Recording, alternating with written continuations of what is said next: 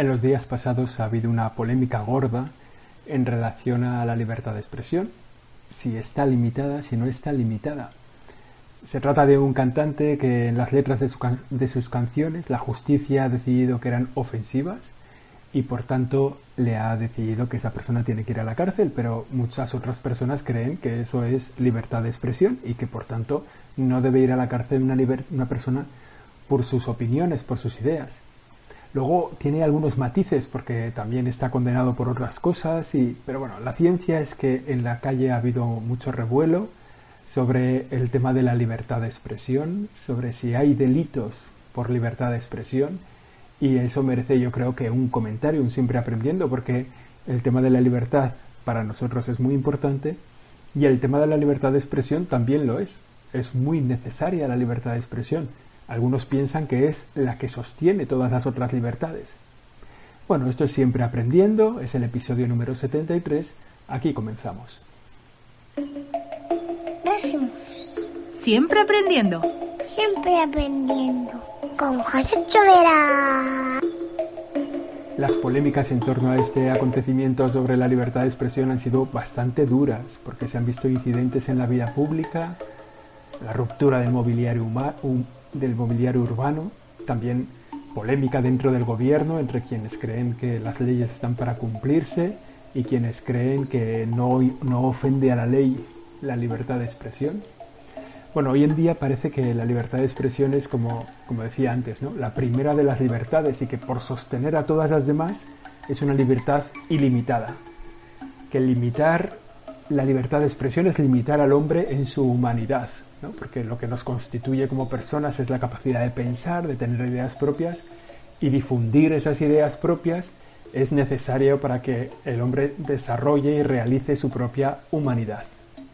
Bueno, este es el terreno en el que nos vamos a mover hoy. ¿Qué es la libertad? ¿Qué es la libertad de expresión?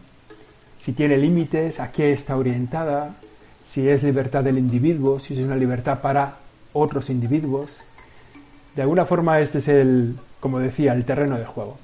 La verdad es que en, la cabeza del hombre contemporáneo de nuestro tiempo la libertad se manifiesta como el bien más radical del hombre, o sea, como un bien irrevocable, insustituible, que no se puede eliminar de ningún modo. De algún modo el hombre que no es libre no es hombre, ¿no? Es como el bien al que todos los demás bienes se tienen que ordenar de forma que está como en la base de todo, en la raíz de todo está la libertad. Y, los valores que se enfrentan a la libertad, ¿no? los otros elementos de la vida humana, ¿eh? también necesarios, pues eh, deben estar por debajo de la libertad.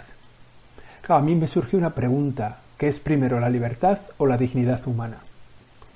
Quiere decir, eh, ¿se puede dar libertad sin un respeto a la dignidad humana? ¿Es la dignidad humana uno de los elementos básicos de la libertad? Bueno, surgen muchas preguntas, ¿no?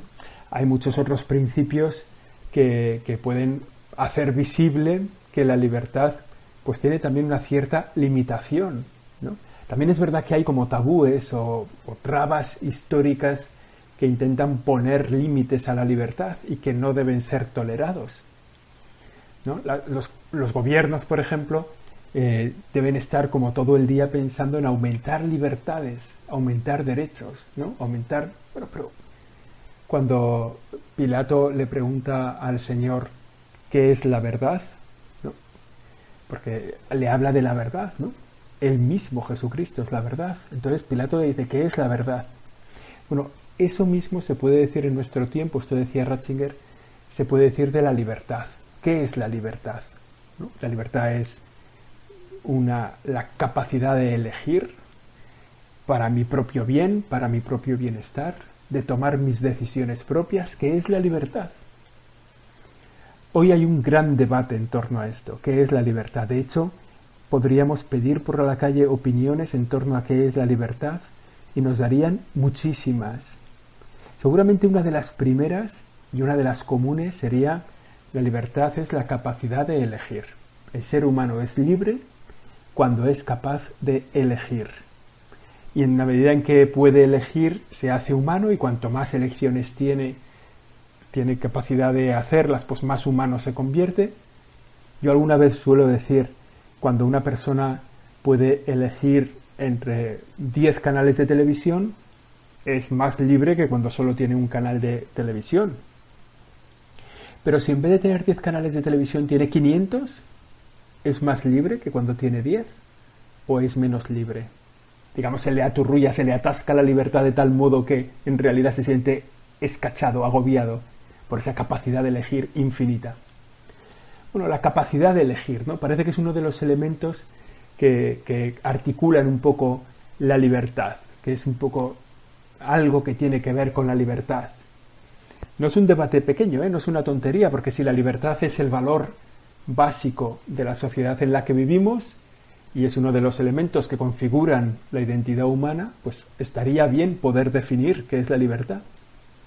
Nos podemos acercar a la literatura, al cine, nos podemos dedicar, dirigir a la tragedia griega o a la tragedia de Shakespeare para encontrar qué es la libertad y nos damos cuenta de eso, de que cada uno tiene una definición de libertad. Bueno, una, buena parte de esas definiciones, como digo, van en la línea de la capacidad de elegir. Una persona es libre cuando puede elegir. Ahora bien, vamos a ir definiendo o contrastando un poco. Sin embargo, si, si, te dan a elegir cómo te van a matar, ¿eres libre? Pongamos que viene una persona y dice, bueno, te voy a matar como quieres. ¿Quieres ahorcar? o quieres eh, que te fusilemos en un paredón. Te dejamos libertad. Puedes elegir. Incluso puedes elegir otra opción distinta. Nadie diría que esa persona es libre. Esa capacidad de elegir no parece significar la libertad que ese individuo tiene. Más bien indica la libertad que a ese individuo le falta. Por ejemplo, si te dan a elegir entre que maten a tu madre o que maten a tu hija, ¿Eres libre? Pudiendo elegir, simplemente pudiendo elegir, ¿eres libre? Si te dan a elegir entre ser esclavo o ser esclavista, ¿eres libre? Bueno, ya se ve que la simple capacidad de elegir no es necesariamente una mayor libertad, no implica una mayor libertad. Es verdad que es necesaria la capacidad de elegir para la libertad, es necesario, y que en esa medida nosotros decimos, los seres humanos somos libres porque tenemos una cierta capacidad de elegir y los animales no lo son. Los animales no pueden elegir. Los animales no eligen con libertad qué comen en esa mañana. Comen cuando comen y punto. Nosotros sí, nosotros podemos elegir y esa capacidad de elegir está en la base de la libertad. Pero es lo único, ya se ve que no. Ya se ve que hay más cosas dentro de la libertad que la capacidad de elegir. Porque cuando te dejan elegir entre una cosa mala y otra cosa mala, en realidad no te hacen más libre. La cosa cambia si me dejan elegir entre una cosa que es buena y una cosa que es mala. Aquí hace falta una explicación, claro, hay cosas buenas y cosas malas.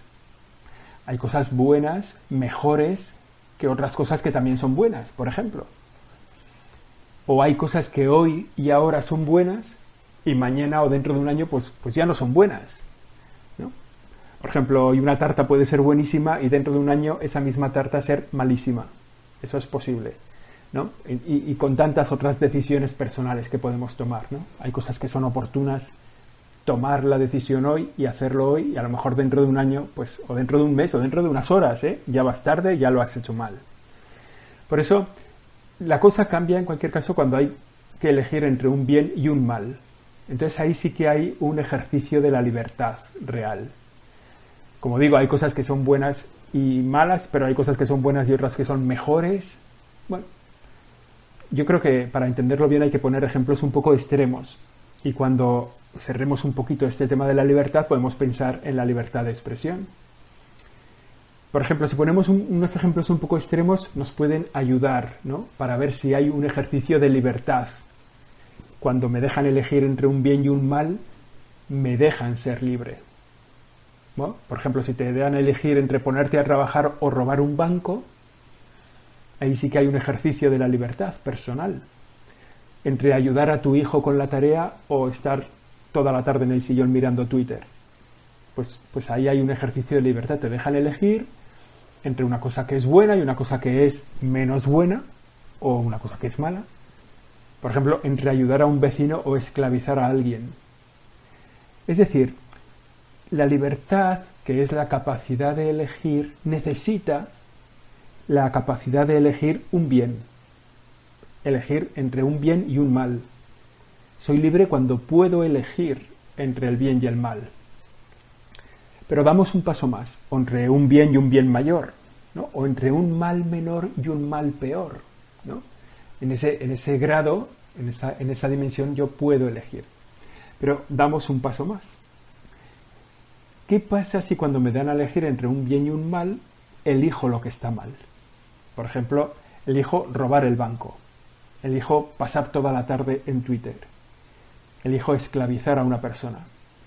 Esta elección que he hecho con libertad me hace más humanos, me hace más, más persona. Digamos, por decirlo de algún modo, mi humanidad queda ensanchada. O sea, soy más auténticamente persona. Porque esto es verdad. Si nosotros pensamos en las personas que conocemos, nos encontramos con personas de una gran altura humana y de personas de una gran bajura humana. Estos días estoy viendo una serie que se llama Gotham, en torno al origen de Batman. Bueno, es una serie de, de una plataforma de estas y en esta serie se va dibujando muy bien como hay personas de una gran altura humana y personas de una gran bajura humana, ¿no? Que cómo se van degradando en su humanidad.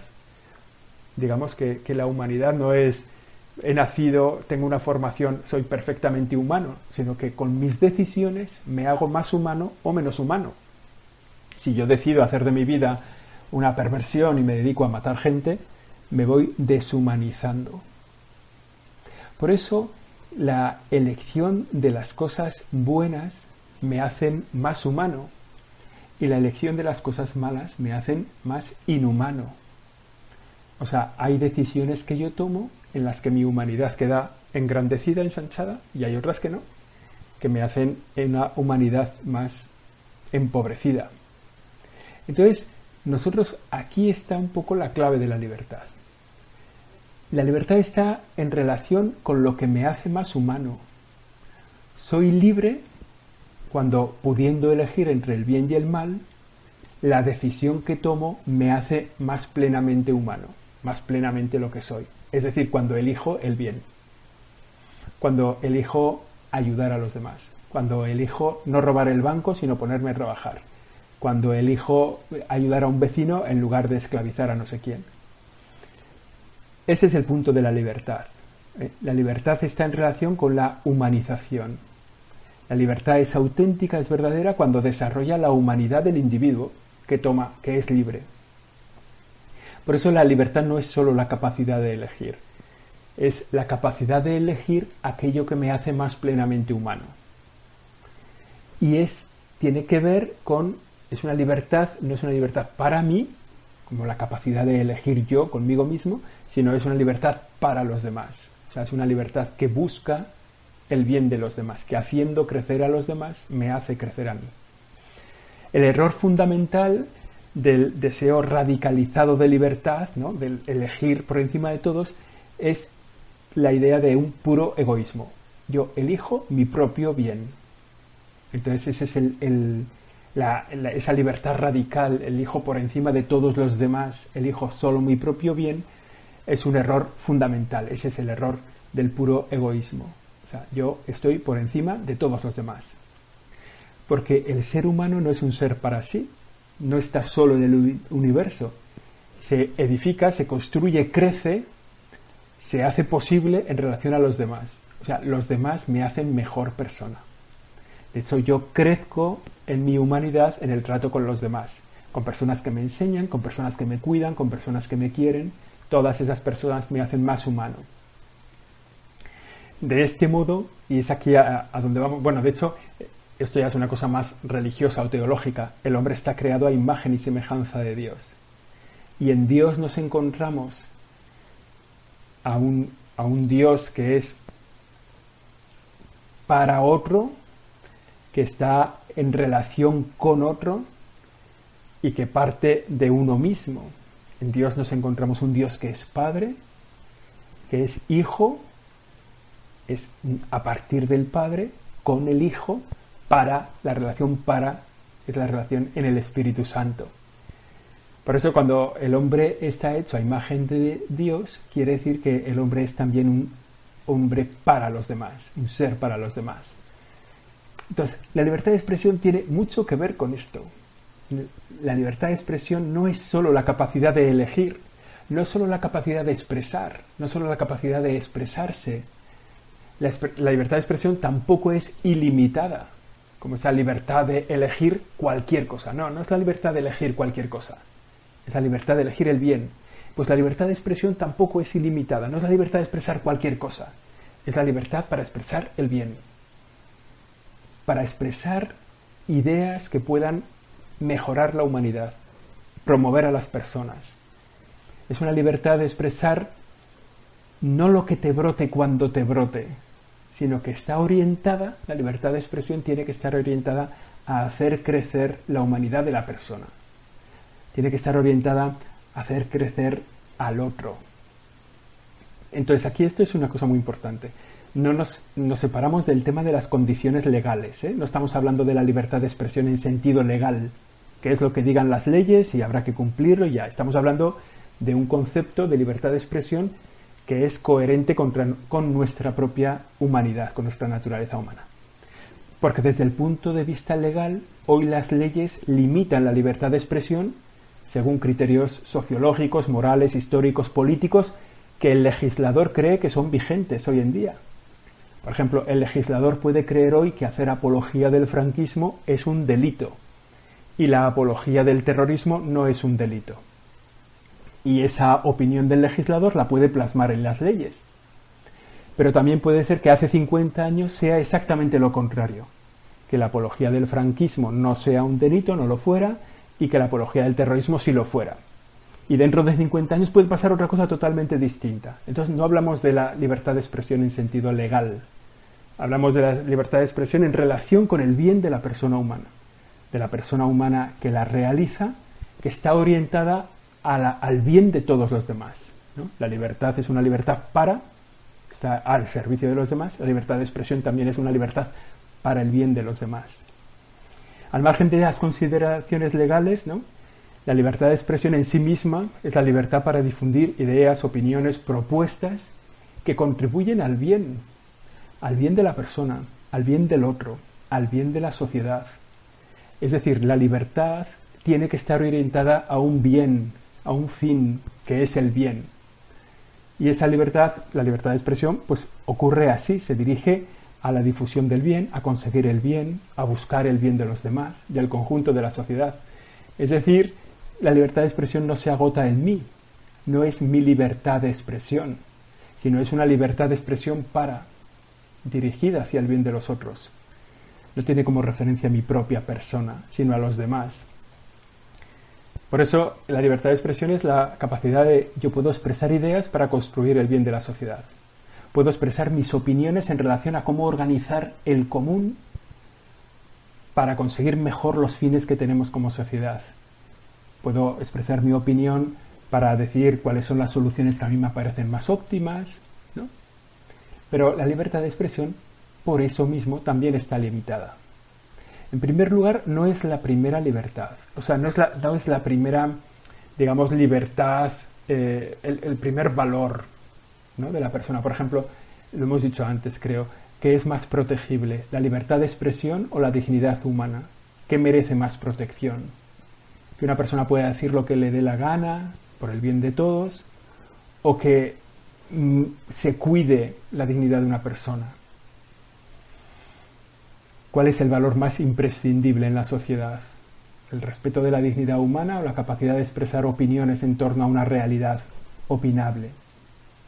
O sea, que, no es el primer valor, ¿no? Hay valores que son previos. Y también hay que decir que la libertad de expresión es una libertad limitada. Está limitada. Por ejemplo, no existe libertad de expresión para el insulto, ni para la difamación, ni para la calumnia, ni para la mentira, ni para el odio, ni para la incitación al odio. O sea, la libertad de expresión está orientada al bien, al bien del otro, al bien común. Hay un punto especial con la libertad artística, la libertad creativa. Pero cuando uno utiliza su libertad para ofender, ¿eso es respetable? Cuando uno utiliza la libertad de expresión para fomentar el odio, ¿eso es respetable? Es verdad que esta consideración es difícil, porque uno puede decir que no ha tenido intención de ofender, pero el otro puede haberse sentido ofendido. Todo esto ocurre en un momento además en que las redes sociales elevan este lío de la libertad de expresión a la enésima potencia, porque eh, hay gente que tiene mucha capacidad de odiar y de hacer odiar, que tiene acceso a medios de comunicación amplísimos, como son las redes sociales. ¿no? De alguna forma es, es una reflexión que la tenemos que hacer un poco entre todos. ¿De qué irá entonces la libertad de expresión? Pues la libertad de expresión hace falta, en, primero, en primer lugar, educación, en segundo lugar, sentido de responsabilidad hacia los demás. En tercer lugar, obligación con el bien común. En cuarto lugar, lo que dice la FIFA, ¿no? El respeto. Decir lo que puede hacer bien a los demás. Ese es el marco de la libertad de expresión. No es decir lo que te dé la gana, sino lo que de tus opiniones puede servir al bien de los demás. Y lo que puede ofender no hace falta, no hace falta decirlo. Bueno, esto ha sido más o menos el siempre aprendiendo de esta semana. Si Dios quiere, la semana que viene volvemos y si Dios no quiere, pues no volveremos. Siempre aprendiendo con José Chovera.